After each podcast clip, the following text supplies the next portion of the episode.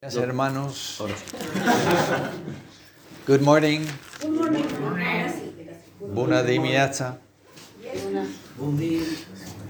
Eh, me gustaría que fuésemos a Santiago capítulo 5 y este es el último mensaje de este libro. Ya sé que algunos están diciendo, ah, por fin. La, verdad es que ha sido una bendición y yo, antes de empezar yo quiero orar, ¿vale? Señor, te damos muchísimas gracias por este tiempo que hemos tenido mirando la enseñanza de este apóstol Santiago. Te pido, Señor, que nos ayudes a entender bien lo que el mensaje que tienes para nosotros hoy. Te pido, Señor, que sigas como dice, como acaba de decir Levi, Señor, que, que, tú eres nuestro Padre y somos tus hijos, Señor, y qué privilegio, Señor. Ayúdanos a, a responder a ese, esa bendición que tenemos, Señor, y escuchar tu voz, escuchar lo que quieres decirnos como un Padre que nos ama mucho. Todo te lo pedimos en el nombre de Jesús. Amén. Bien. Eh, bien, entonces quiero que deciros una cosa. El enfoque, el tema principal en todo el Nuevo Testamento, desde, desde Hechos, porque en, Hechos es cuando de verdad viene, eh, se establece el nuevo pacto, hasta Apocalipsis, el enfoque, el tema es la venida del Señor. Eso es lo principal de todo. Yo, quiero que vayamos ahí. Hechos capítulo 1.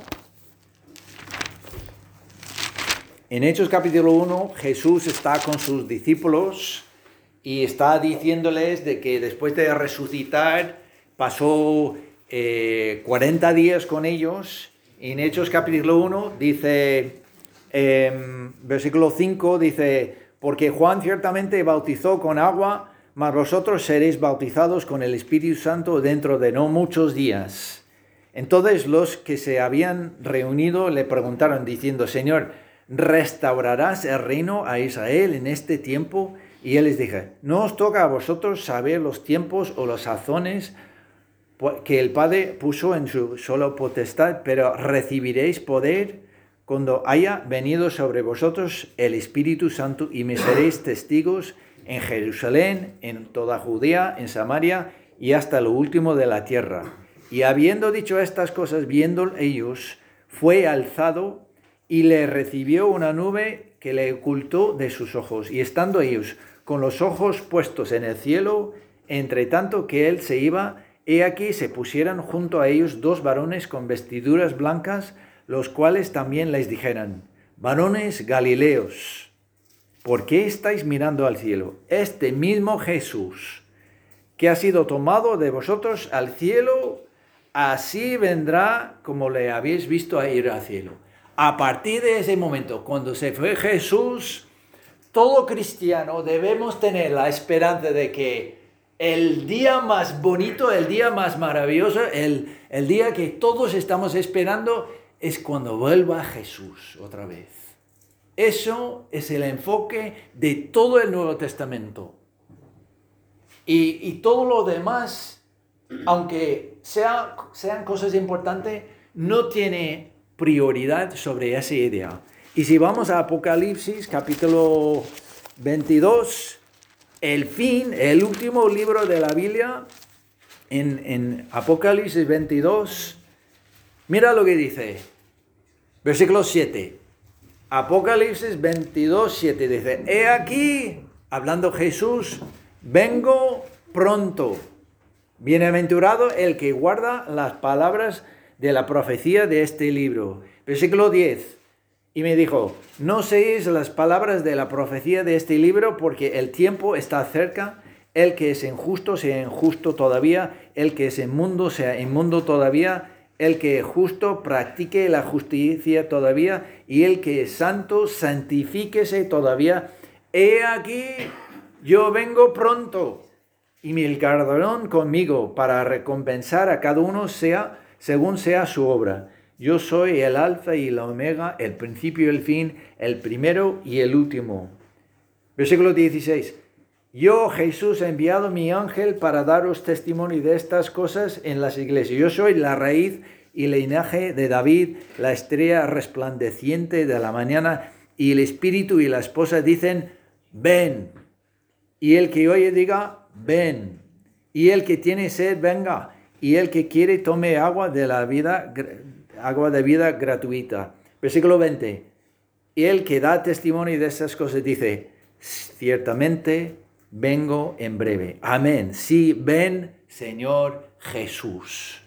Eso es el deseo, eso es la esperanza, eso es de todo de, un hijo de Dios, un creyente verdadero en la persona de Jesucristo. Es el último del último, es lo mejor de los mejores. Y por eso nosotros tenemos que tener claro, nada más debe tener prioridad sobre eso. Y como consecuencia, nuestro cometido, como los que hemos creído en Él, es, ¿qué, ha dicho el hermano la semana pasada? ¿Qué debemos hacer? Ser pacientes hasta la venida del Señor. Eso es la razón que debemos ser pacientes, porque el Señor vendrá. Mira lo que dice, volviendo a Santiago, capítulo 5. Ya lo, hemos visto, pero no, no es nada malo que nosotros repasemos. Versículo 7, Santiago 5, 7. Por tanto, hermanos, tened paciencia hasta la venida del Señor. Es no solamente tener, tener paciencia junto, no, hasta la venida del Señor. Y luego en versículo 8 dice, tened también vosotros paciencia, afirmad vuestros corazones porque la venida del Señor se acerca. Eso es el fundamento de nuestra paciencia. Eso es donde nosotros podemos agarrarnos, tener esperanza. El Señor vendrá. Y como, por eso debemos tener paciencia. Versículo 10 dice, hermanos míos, tomad como ejemplo de aflicción y paciencia a los profetas que hablaron en el nombre del Señor. ¿Y qué estaban ellos? Estaban con la esperanza, intentando, ¿cuándo vendrá el Mesías? Eso, si lees, como dice eh, Levi a través de la lectura, en el libro de Isaías, en el libro de Jeremías, en el libro de Ezequiel, hablan del día del Señor. Estaban todos anhelando ese día. ¿Cuándo vendrá el Mesías? ¿Cuándo vendrá el Cristo? ¿Cuándo vendrá Jesucristo? Y versículo 11 también habla de la paciencia. Y, mira lo que dice, he aquí tenemos por bienaventurados los que sufren, habéis oído de la paciencia de Job y habéis visto el fin del Señor. Y sabes que el fin es cuando viene Jesucristo. Será el fin de todo nuestro dolor, el fin de todo nuestro sufrimiento, el, el fin de todo nuestro pecado, Gloria a Dios. Entonces, ese es el enfoque. Entonces, ¿cómo? Pues podemos ser pacientes. Sabemos que el Señor volverá. Sabemos que el Señor quiere que seamos pacientes. Pero ¿cómo podemos hacerlo? Nuestra mayor arma en esta lucha es la oración. La oración. Porque mira, Estamos en Santiago 5, versículo 13. ¿Está alguno entre vosotros afligido? Haga oración. Versículo 14. ¿Está alguno enfermo entre vosotros? Llame a los ancianos de la iglesia y oren por él. Versículo 15. Y la oración de, de, de fe salvará al enfermo. Versículo 16 confesad vuestras ofensas unos por otros y orad unos por otros. Versículo 17. Elías era hombre sujeto a pasiones semejantes a nuestros y oró fervientemente. Versículo 18. Y otra vez oró y el cielo dio lluvia. ¿Ves eso? Santiago, después de decirnos, el Señor vendrá, el Señor vendrá, el Señor vendrá, dice, sé paciente, sé paciente, sé paciente. Y ahora está diciendo que oréis, que oremos, que nosotros tengamos el hábito, que, que nosotros estamos empapados con la idea de que la oración es lo que nos ayudará a ser pacientes hasta la venida del Señor. Amén. Amén. Bien, entonces, vamos a leer a- a- algunos cuantos versículos de, de la, de- de la Biblia entera. Entonces, te- tenéis paciencia, por favor, tened paciencia. ¿Vale? Entonces, para empezar, vamos a, vamos a leer un poco, eh, profundizar un poco en, en estos últimos versículos de capítulo 5, empezando con versículo 13, ¿vale? Mira lo que dice. ¿Está alguno entre vosotros afligido? Y claro, y dice, haga oración. ¿Para qué? Para ser paciente. Y, voy a deciros una cosa. Mira versículo 10. Dice, hermanos míos, tened como ejemplo de aflicción y de paciencia a los profetas. Voy a haceros una pregunta. ¿Cuál es el mayor, la mayor fuente de aflicción en la vida de las personas?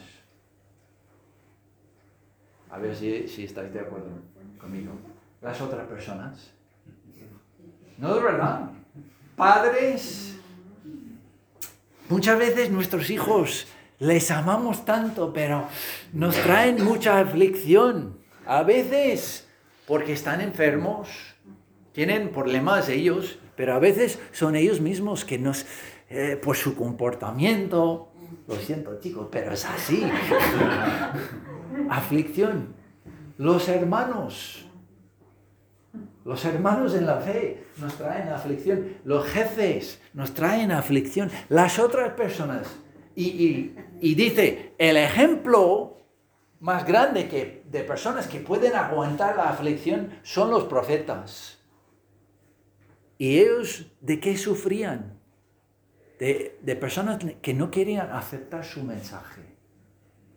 Entonces, si nosotros reconocemos que las otras personas son la mayor fuente de mi aflicción, ¿qué debo hacer?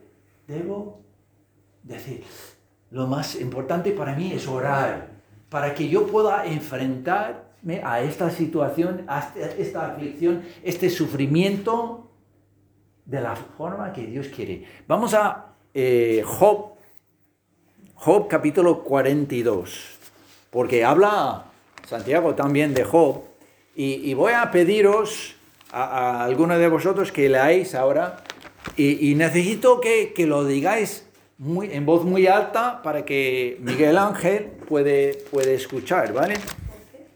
¿Vale? Job 42.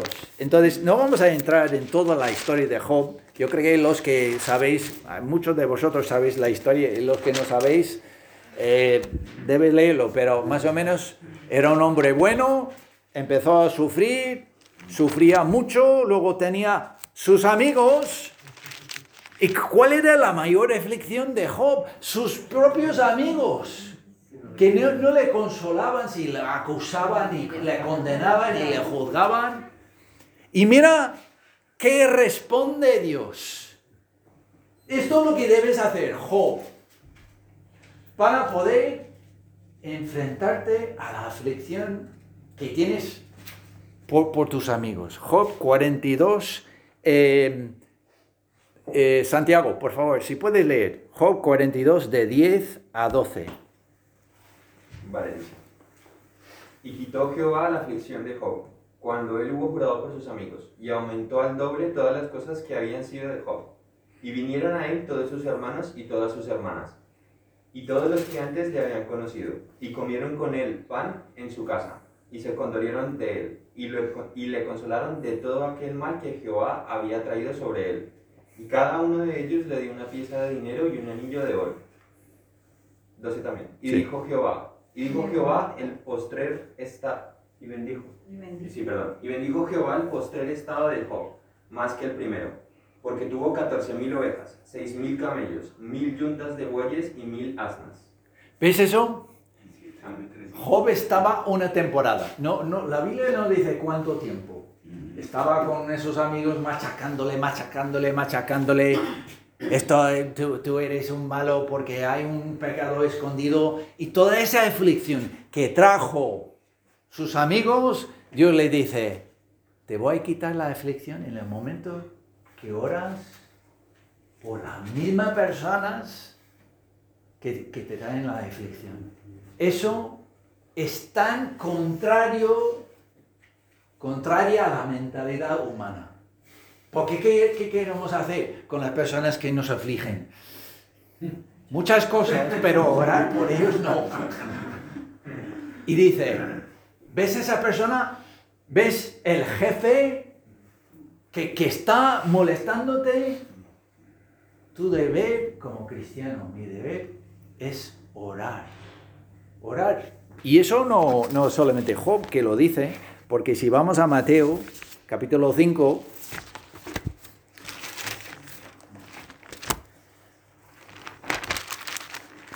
Mateo capítulo 5, eh, entonces Jorge te toca, eh, vamos a leer de versículos 43 y 44.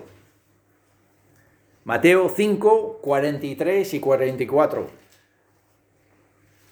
Oísteis que fue dicho, amarás a tu prójimo y aborrecerás a tu enemigo. Pero yo os digo, amad a vuestros enemigos, bendecid a los que os maldicen, haced bien a los que os aborrecen y orad por, lo- por los que os ultrajan y os persiguen. ¿Ves eso? Todas las personas que son responsables de traer todos los problemas y las dificultades y las persecuciones y las aflicciones que tienes en tu vida, Jesucristo, nuestro Señor, dice, ora por ellos. Y no, no, no está diciendo, ora para venganza. Sí, sí, sí. No, ora para, para su bien. Ora para que el Señor toque sus corazones. Mira, en, Lucas, el Evangelio de Lucas, dice una cosa un poco distinta. Lucas capítulo 6, versículo 35 lo leo yo. Dice eh, lo mismo, el mismo contexto, pero dice Lucas 6, 35. Amad pues a vuestros enemigos y haced bien y prestad y no esperando de ellos nada, y será vuestro galardón grande. Y seréis hijos del Altísimo, porque Él es benigno para con los ingratos y malos. Si de verdad nosotros estamos esperando la venida del Señor, ¿cómo podemos responder a todas las aflicciones en nuestra vida? Orar por la persona responsable de traernos esa aflicción. Y dice Jesús, cuando yo venga, tu galardón, tu recompensa será grande. Es tan, otra vez, digo, contraria a nuestra mentalidad como seres humanos. Pero Jesucristo nos enseña tantas cosas diferentes. La naturaleza divina es tan distinta a la nuestra. Pero dice, si somos todos hijos de Dios, y me, alegro mucho que, que Levi ha machacado, nos ha enfatizado esa idea, pero actuemos como hijos de Dios. No solamente seamos, pero manifestemos que somos hijos de Dios orando por los que nos afligen. ¿Vale? Entonces, volviendo a, a Santiago capítulo 5, entonces, versículo 13, ¿está alguno entre vosotros afligido? Haga oración. Y, luego, mira lo que dice, ¿está alguno alegre?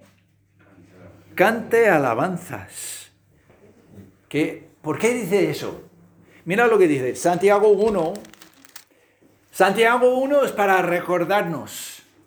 Me alegro por vosotros que habéis tenido una medida de éxito en vuestra vida. Santiago consiguiendo, ¿sabes? Esa beca, eh, Eddie trabajando y te han dado un puesto nuevo, Levi, un buen trabajo, Oscar tiene un buen, buen nombre. Todos nosotros que hemos hecho bien, hemos trabajado, nos hemos esforzado, hemos recibido buenas cosas.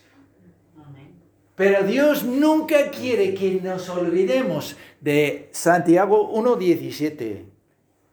Toda buena dádiva y todo don perfecto desciende de lo alto, del Padre de luces, en el cual no hay mudanza ni sombra de variación. Cada vez que algo bueno pasa por tu esfuerzo o sin tu esfuerzo, debes reconocer, esto viene de Dios. Porque, por ejemplo, un, hombre como Marcelo, Mónica, su familia, pueden decir, nosotros nos hemos esforzado mucho, hemos trabajado mucho, pero ¿quién les ha dado esa fuerza? ¿Quién les ha dado la capacidad de llevar un negocio? Dios. Nadie aquí, nadie en la tierra puede decir, yo por mí mismo he hecho esto. Pues no.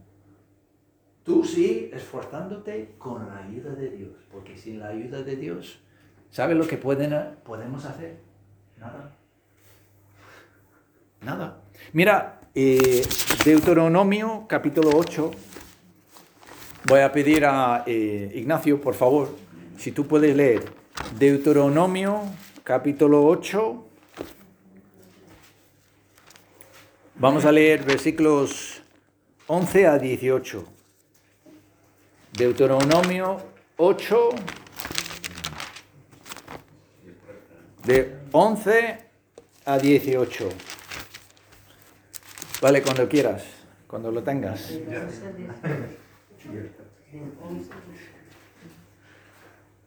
Cuídate de no olvidarte de Jehová tu Dios para cumplir sus mandamientos, sus decretos y sus estatutos que yo te ordeno hoy.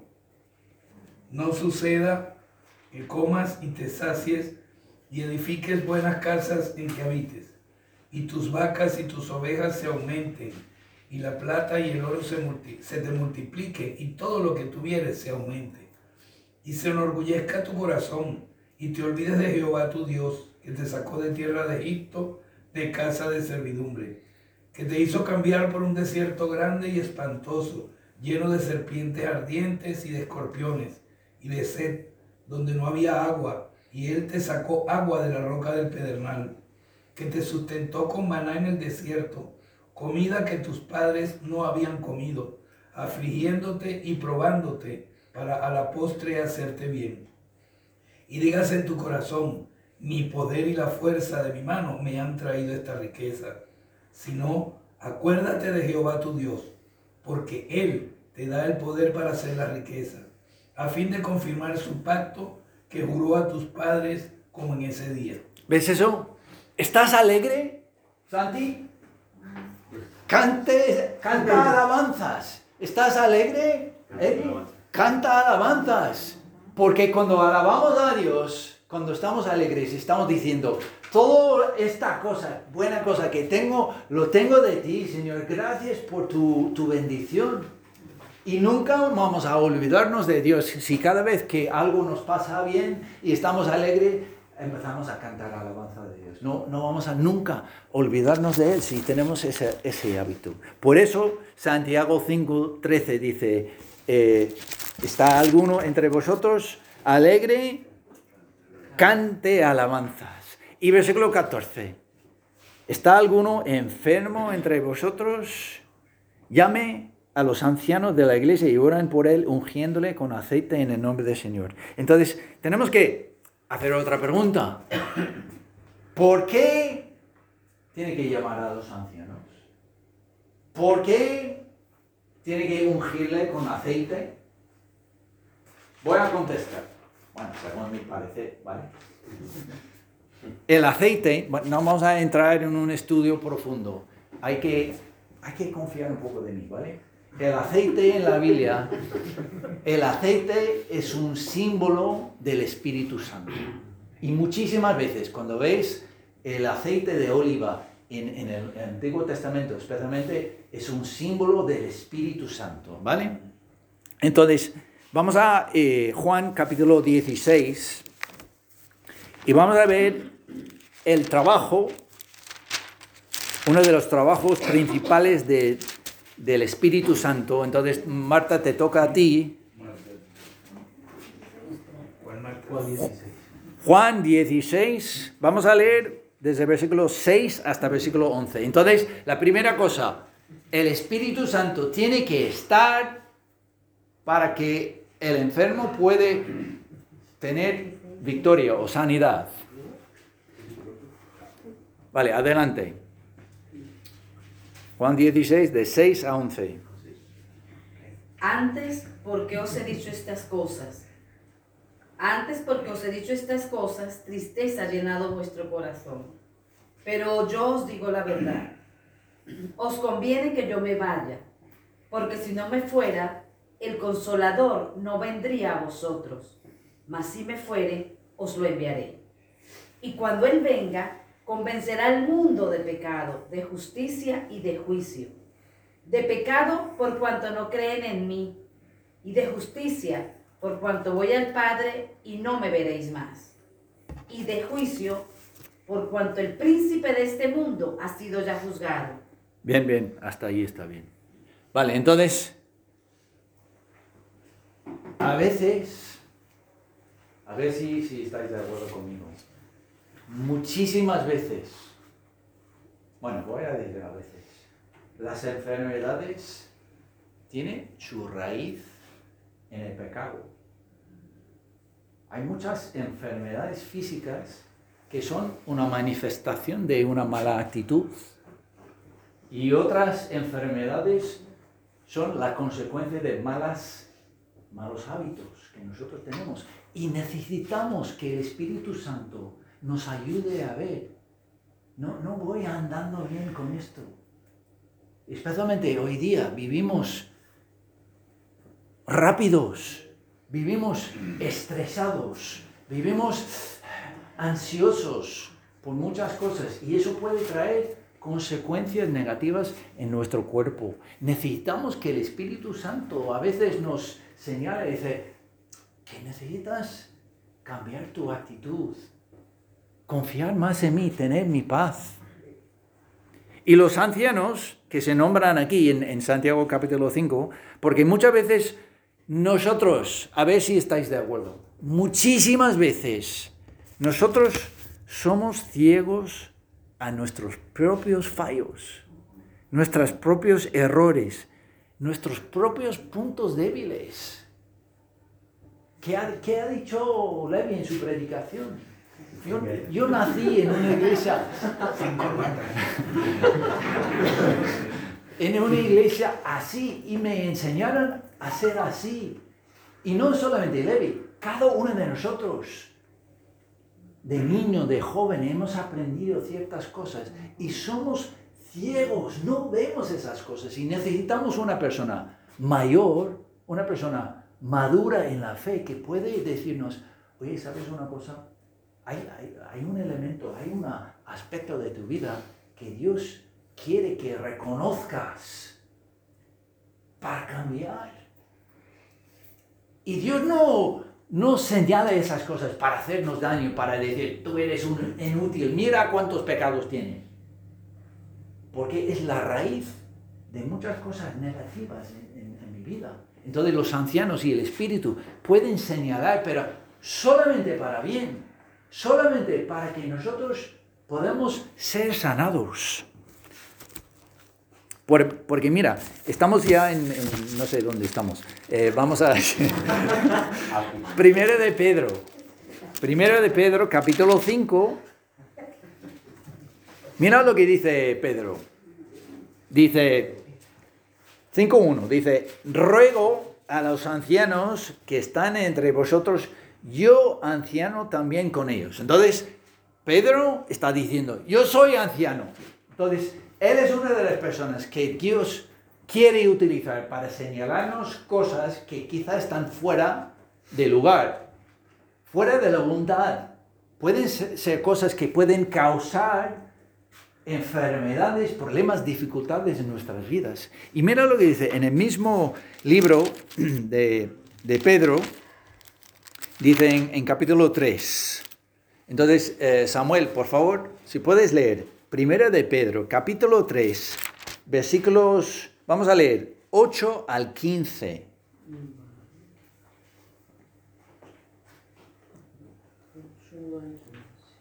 Vale.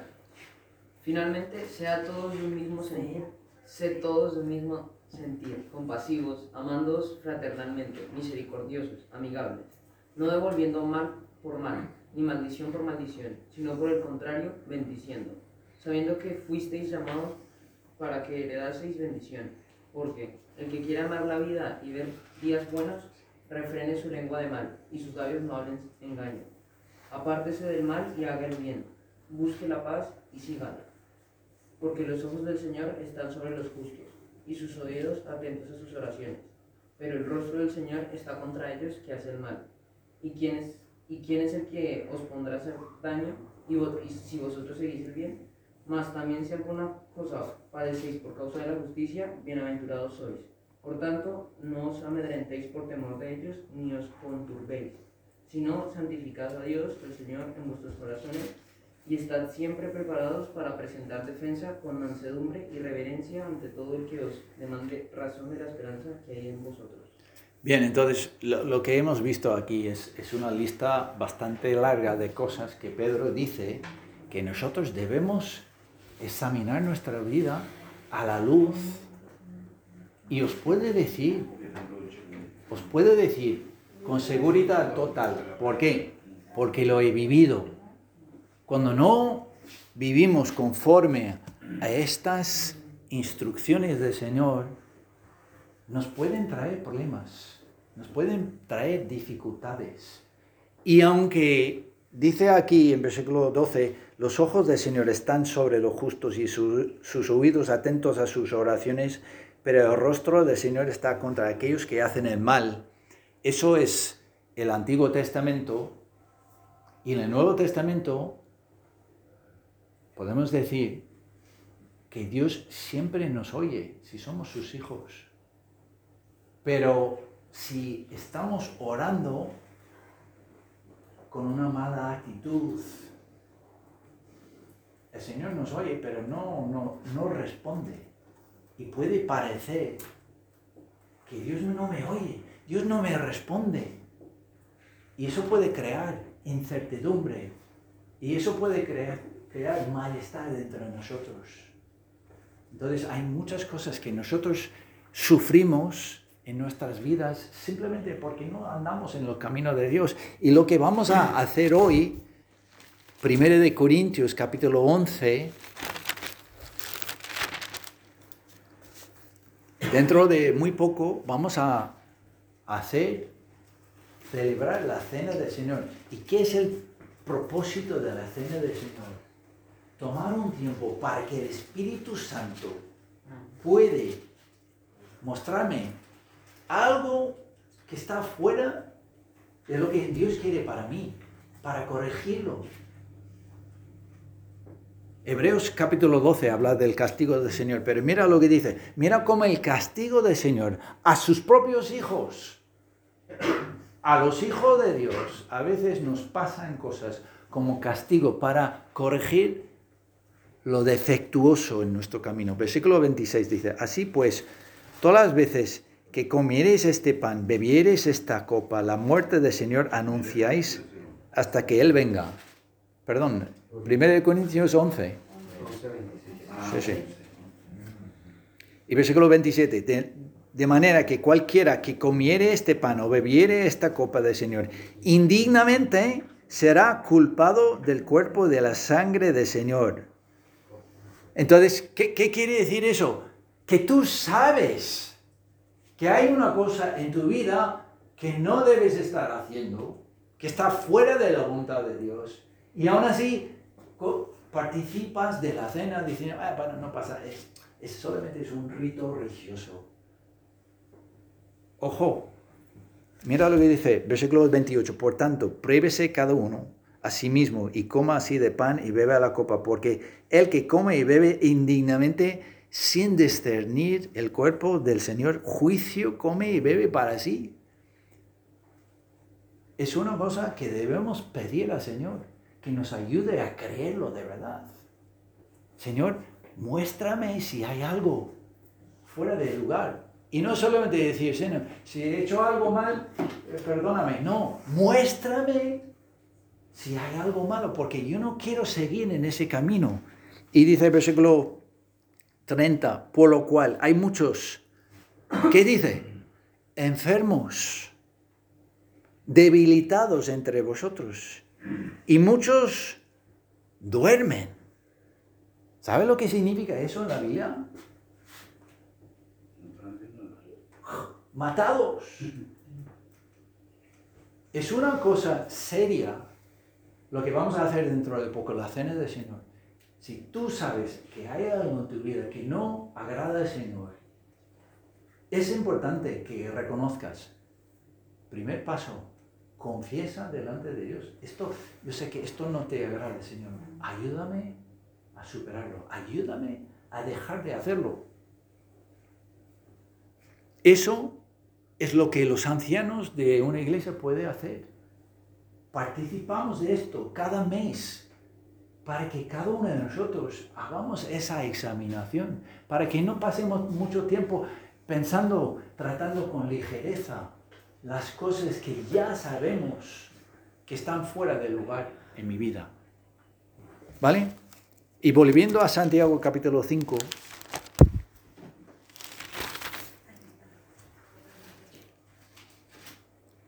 Mira lo que dice, versículo 16.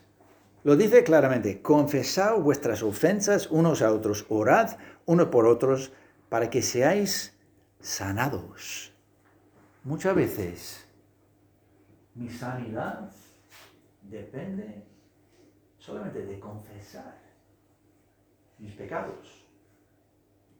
Confesar la cosa que yo sé que estoy haciendo y no estoy haciendo bien. Pasamos al 17. Dice, Elías era hombre sujeto a pasiones semejantes a las nuestras. Y yo quiero deciros una cosa. Si miras, apunta en, vuestros eh, apuntes em, Hechos capítulo 14, versículo 15, para que sepamos una cosa. No está hablando de que Elías era un hombre apasionado, que era un hombre que siempre subía el furor y luego se aplazaba. No, no, esta expresión de Santiago, cuando dice, era un hombre sujeto a pasiones semejantes a la nuestra, dice, no era un superhombre, no era un superman, no era un superprofeta.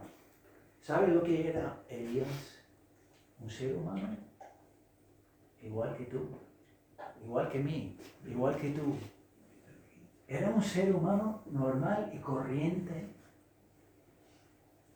Para que sepamos, no tienes que ser un super cristiano para tener respuestas a tus oraciones como Elías. No, tienes que pensar, ah, es que yo no, al nivel de Elías no lo soy. Porque yo no soy, seguro. Y si no estás tampoco es importante, dice, era un hombre normal y corriente como tú y yo.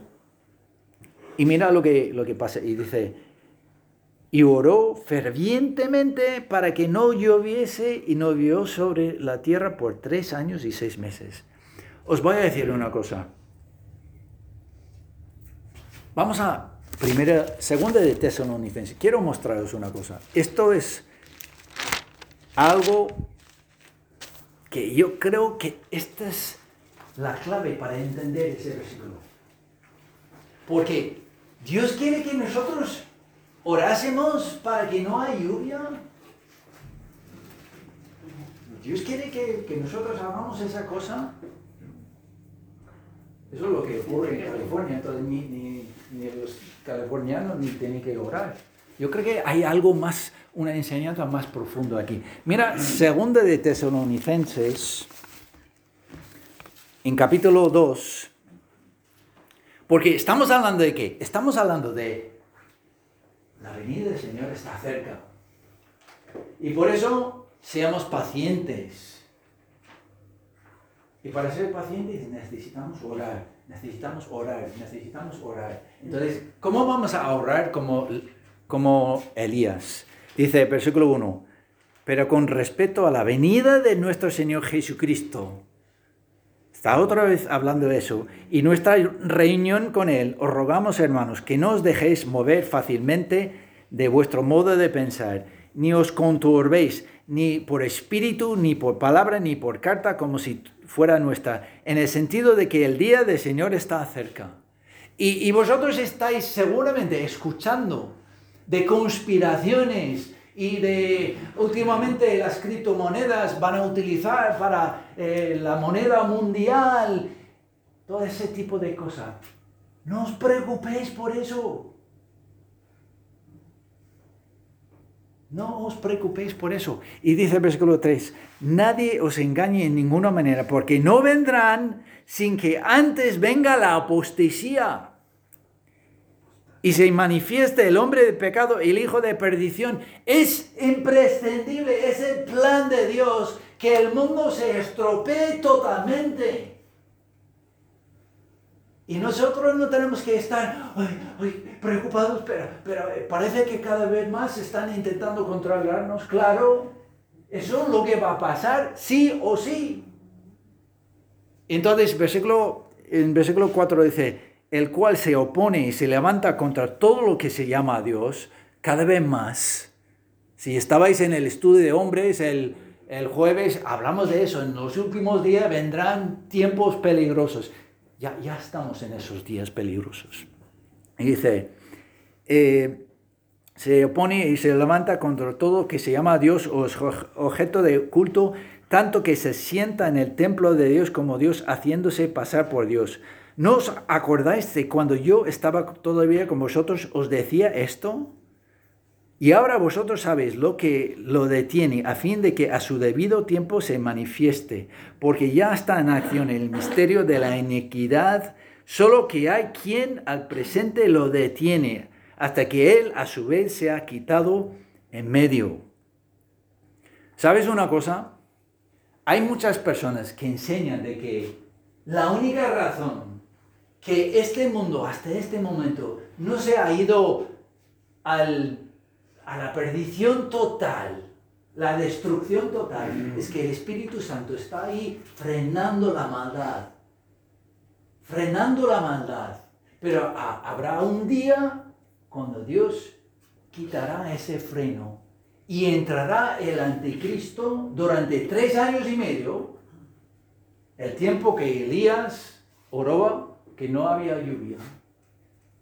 Y vamos a ver la vida una locura de maldad en tres años y medio.